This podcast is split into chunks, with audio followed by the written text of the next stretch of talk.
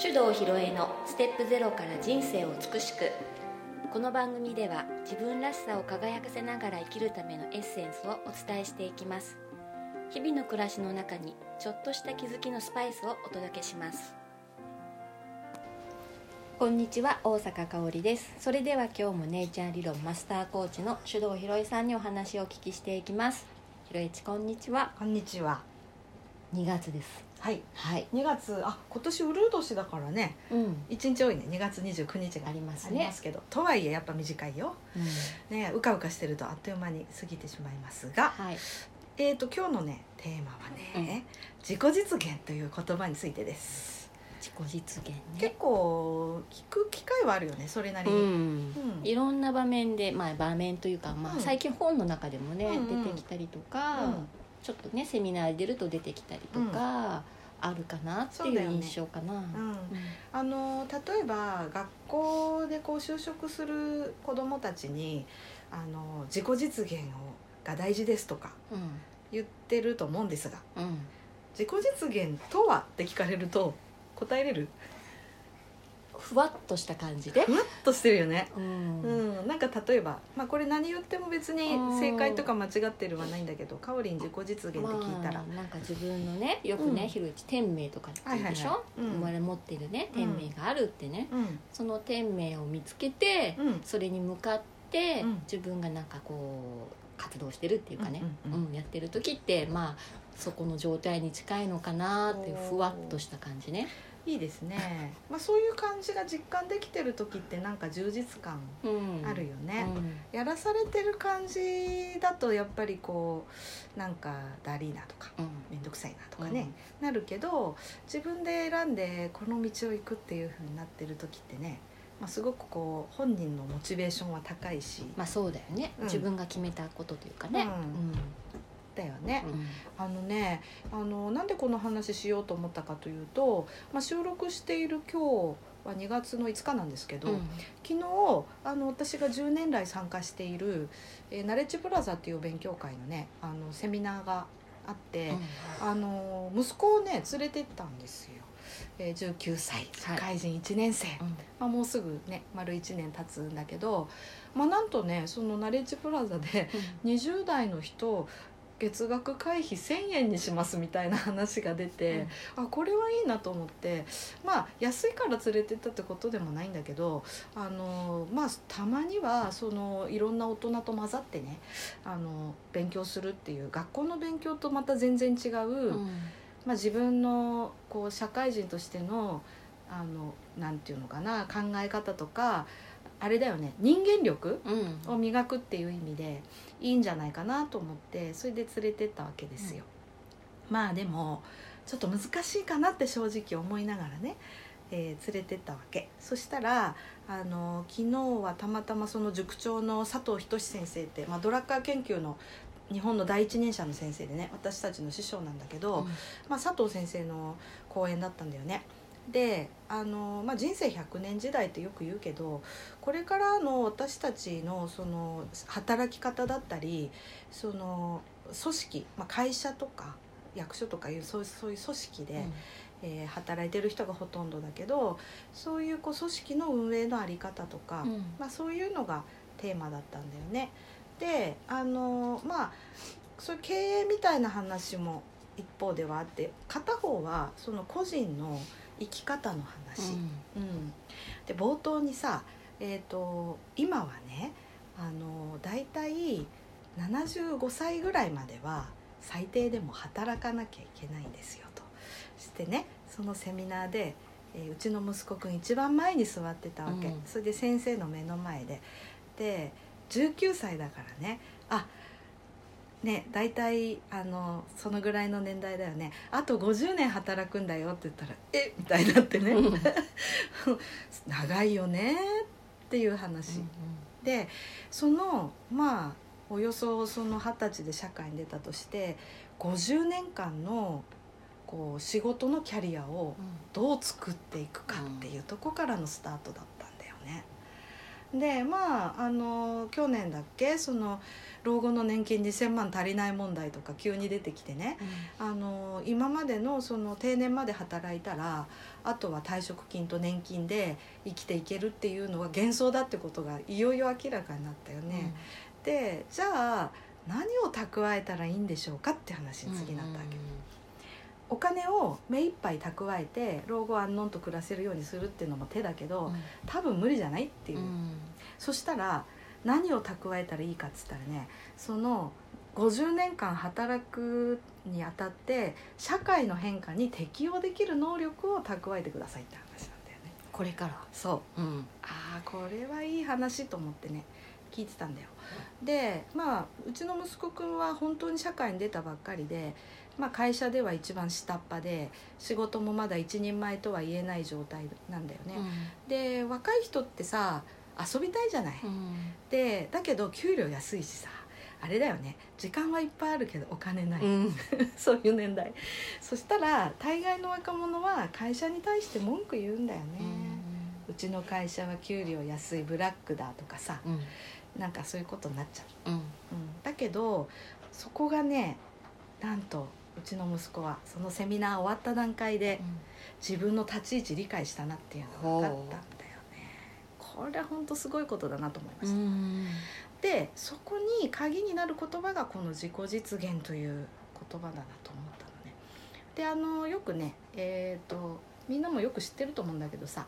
マズローの欲求5段階説って有名でしょ、はいえー、と生理的な欲求とかさ、安全欲求が満たされて、どんどんどんどんこう高次な欲求になると、まあ、最後に来るのが自己実現の欲求だと言われているやつです。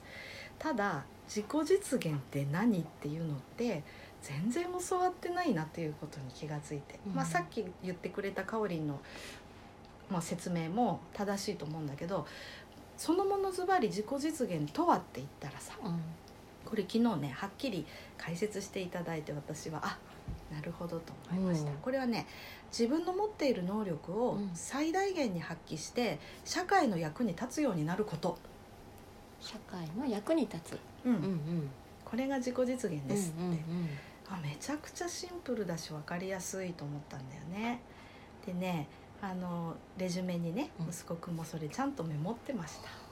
あこれだけ分かれば本当今日は十分って私も思ったんだけどもじゃあそのじ自己実現にねうんこう状態になったとしたら、うんそれは自分が分かるっていうことうん誰からかこうんう判断されてう、んなってるねっていうことではないっていうこと、それ両面両面、ううんんうん例えば、えー、と仕事のスキルまああのしなんていうのかな仕事のスキルだけじゃないけどね、えー、と最低限仕事のスキル必要だよね、うんでその任された仕事を全うできるのに十分な知識と技術身についたら、お君できるようになったねって言って、まあ待遇面では給料が上がったりさ、うんするじゃない、うんでそういうフィードバックだよね、うん属している組織の側からのフィードバックっていうのも一つあるし、うんあと自分でもあ今まではすごく難しいと思ってたけどできたっていう感覚ってあるじゃない、うんうんその両方、じゃあそこのちゃんとバランスが取れてうるんのが、うんまあ大事というか一つ、そうそう、うんそれでねその自分ができたっていう感覚をつかむには何ができるようになったら到達点なのかっていうのが分かんないとさ、うん全然できた感がないじゃない。そうだようんね、でそのもメモリみたいなのを与えるのも実は会社の側のやるべきことなんだようんなるほどね、でそのいいマネジメントをしてる会社っていうのは、まあ、そういうふうにこう社員一人一人に対してこれができると君はこういう評価になるんだよっていうのを明示してあげて、うんできたらちゃんとそれに対してこう報いるといううね、んそういうのの双方向性があった時に人はねこう自己実現を実感できるわけですよ。そのような世の中にうん、会社にうん、社会にはい、なってる、なっ てるなってないなっていうのがねまあ結構見受けられるでしょ。うんだけどこれよくよく見ていくとこういうこう人のマネジメントやまあ人と仕事のマネジメントっていうんだけどうね、んっていうのがちゃんとできてる会社はうんどんなに景気が悪くても業績が悪くならないんですよ。はほうん、なんかさ昨日本当にそうだなと思ったのうは、会社とかうん役所とか、うんまあ組織っていうふうにね、うんうん一般名称で言うけどそれってさなんかすっごく空っぽなコンセプトなんだよね、うん会社っていうものがあるわけじゃないんだよそこに人がいるからうん初めて会社になってるわけでしょ、うんだだから会社にこうされたとかっていうのは本当はないの、うんうんなるほど、うんうん、うん、それ忘れがちだなってねそうだねすごく思った。うんうん、であのまあ私みたいに、まあ、ほぼ一人で仕事している人間だったとしても何らかの組織と関わりを持たずにはやっぱり生計が成り立たないんだよね。うんうんまあえー、とどっかの会社に講師で呼ばれていくこともあるし、えーまあそういう関係でいくとやっぱり人がどうやってこう自己実現っていうものを体感してそれをこう組織の力にしていくのかっていうのは私自身の行動としても大事だしそれをこう伝えるっていうことと両面でねめちゃくちゃ大事っていうふうに思いましたうんう。んでねこれを教えてるのが、まあ、ドラッカーのはいうん、セルフマネジメントっていう領域なんだよね自分の能力を最大限に発揮して社会の役に立つ人間になるっていうのは、これねあの教わってできるようにならないんだよねこうやるといいよっていう教えれないっていうねうん、うんそっかそうだから自分で学ぶっていうことしかないんだよね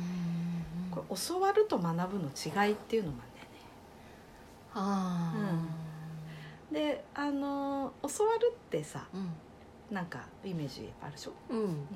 誰かから、うん他人からうん情報をもらったり、うんまあ、知恵をもらったそうそうりそうそうアドバイスもらったりっていうイメージだよね、うんそううんでそれだけでできるようになるかなんないんだよねね それがあの自ら学ぶっていうのは、まあ、知識を得て行動に変化する力をつけることがうん学びなんだよね、うんうんだからあの私はやっぱりこうあのまあ息子は正直学校の勉強は苦手だったんだけどあこの人初めて学び始めたなっていうふうに思ったんですよ昨日ね。あのなんていうのかやっぱり私もねそこはちょっとあのなんだろう息子をちょっと信じてなかった部分があったっていうのはさそのやっぱり勉強苦手だろうなっていう思い込みがあったんだけどそれは教わることに興味がなかったんだなってことがやっと分かった、うんうんうんだから自分がもっとこうなんだろうなんでこんなにその会社で不満があるのかとかっていうのを初めて理由が分かって自分がどういう行動をしたらいいかっていうのを理解したんだなとう思んっうて、んでこういうことが学びなのかって今更ですけど分かったよ。学んでないねじゃあね学多校では分ねそう、うん、あの教わってる一方だと思ううね、んい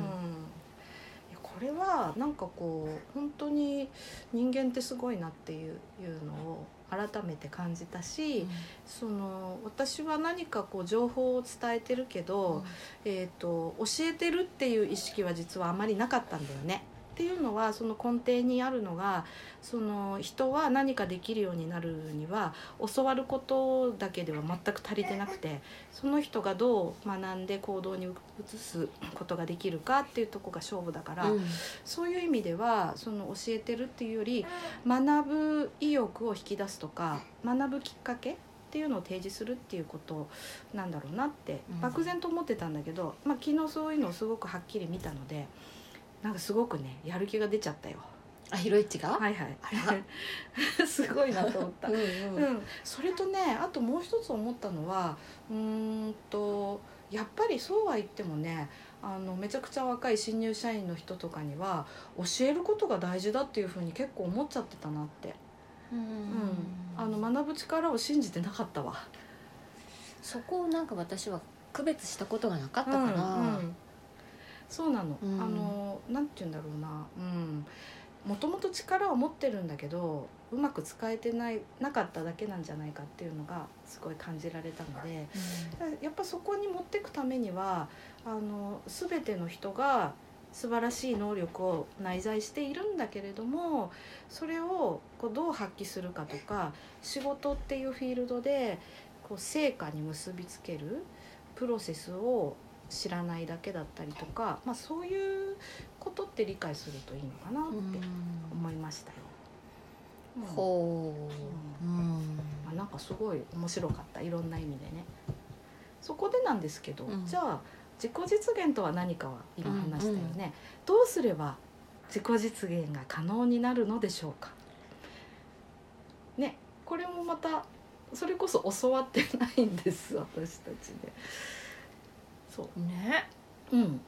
さっき言ったように自分の能力を最大限に発揮して社会の役に立つ人になることが自己実現だとしたらそれをどうやったらできるかつまり自分の能力を最大限発揮する方法っていうのを学べばいいわけ。っ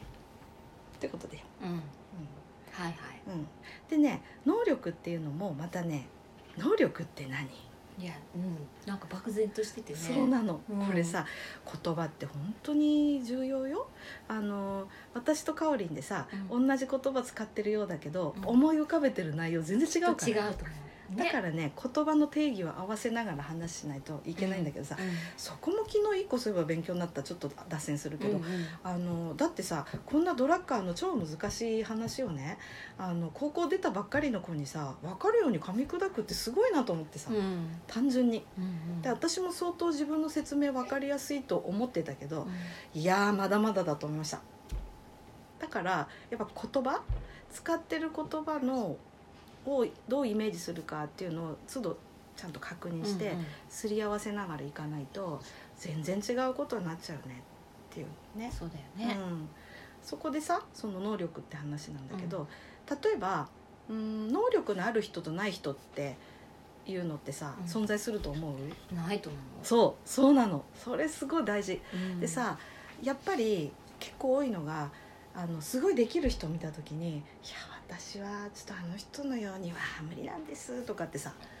なるよね。なるなる私は広い地見て編み物してるのでねあああ私にはこう能力がないっうんんんていうふうなのは思うよ、そうだよね好きではないからっていうのもあるんだけど、うん、でそういう能力って言ってる場合の能力は、うん技術とかスキルのことなんだよ、うんあるいはまあそれをやるためのも知識というかうんうね、うんんだったりもするんだけど、それさあの分野によって全然違うじゃない、うんうんだから大工さんには大工さんのうんそのスキル知識の体系があるし、えー音楽家の人にはそれなりの知識スキル体系がある、音楽家でもさピアノやってる人とさバイオリンやってる人では知識の内容は同じかもしれないけど演奏のスキルは全く別個なものでしょ、だから能力には種類があるだけで、あるなしっていうことではないっうていんううんことがあるんだけどそれも結構誤解されてるなってそうだね思う。うんなんか普通に使っちゃってるもんねそうそうそう能力あるよね、うんないよねうちとかうね、んうん、それは何の能力っていう何のが欠けてるんで、うんうんちょっと比較したりするのは本当はナンセンスなんだけども、それも結構誤解があるとう思う、んそれでそういう何か仕事上のスキル知識っていう能力が一つと、あともう一つは成果を上げる能力っていうのの2つがうんうん大事って言われててこの成果を上げる能力っていうのは技術とか知識とかとまた別なものなんだよね。うんうん、でそれはあの習慣で獲得できるもので、まあ、ドラッカーが言っている成果を上げるための能力っていうのは5個あって時間管理1が時間管理ね、で2がその貢献に焦点を合わせること3が強みを生かすことで4がその一番大事なことに集中する力そして最後にあ成果が上がる意思決定をするっていうこの5つの能力って言われててでこれはねもともと持ってる人と持ってない人がいるってもんでもないんだよね。どうやるかっていうと習慣づけて獲得するだけ全員誰でもできるって書いてあった。でこの、えー成果を上げる能力プラス仕事のスキル知識が合わさると超できる人になるってことなんだようんうんでそのできる人になる分野っていうのがみんなそれぞれ違うだけってことなんだけど、うんどんな分野のことをしてる人でもさその成果を上げる能力っていうのはみんなが持たなくちゃいそっかけない、うんこれ分かるとねうあの全員ができる人になれるってことが分かるんだよ。んうんあとは何の分野で成功したいかは自分で決めればよいうんそうだねうんうんこれ知ってるか知らないかで全然違うと思うんですうね。んでまあそれでねその自己実現はどうするかというとその2つの能力を身につけることなんだけど今度はじゃあどうやったらその能力が身につくんでしょうかってことだよね。どうやったらねどうやったら、うんうんこれも習ってないと思うな。習ったとしてもうんなんかみんなに当てはまる方は法いみたいな感じはいはでい。あったりとかねうん教えてもらうみたいなうねん、そうなの、うんだから一人一人に合ったやり方っていうのを開発しなくちゃいけなくて、うんそれがやっと出てきたネイチャー理論やっぱりね そうだって自分の能力の身につけるプロセスをどうやって理解するかってことでしょ、例えばかおりんはやってみないとダメわだかよらねないうん体験してみてうん実感して、あうんこれだってなったら次に行けるっていう感じね、で、えー、と私の場合はそうだな、まあ、あの思いついた端から試してみたりとかあと足りない情報はちょっとこう想像で補ったり創意工夫をしながらいや面白がってやってるうちにできてきたりとかするっていう感じね。うんこれうちの息子の場合はひたすら繰り返す感じうんうんこれも人によって全然違うんだけどあの何でみんな挫折するかっていうと合わないやり方をやった時うまくいかないからうん挫折でしょ、だからねやっぱりまず自分に合ったやり方をえ知ってどうやったら自分の能力が伸びるのかっていうのを分かってそこにこう集中して取り組むと絶対できるようになります。なるんですねなります。はいこれが自己実現っていうものだなと思いました。あまあだから今まで私もいろんなこと学んだんだけどどんどんなんかいろんなことがこうなんていうの収束してきたっていうか、こうやるとうまくいくよっていうのはなんか私もすっきり話せるようになったなって感じがします。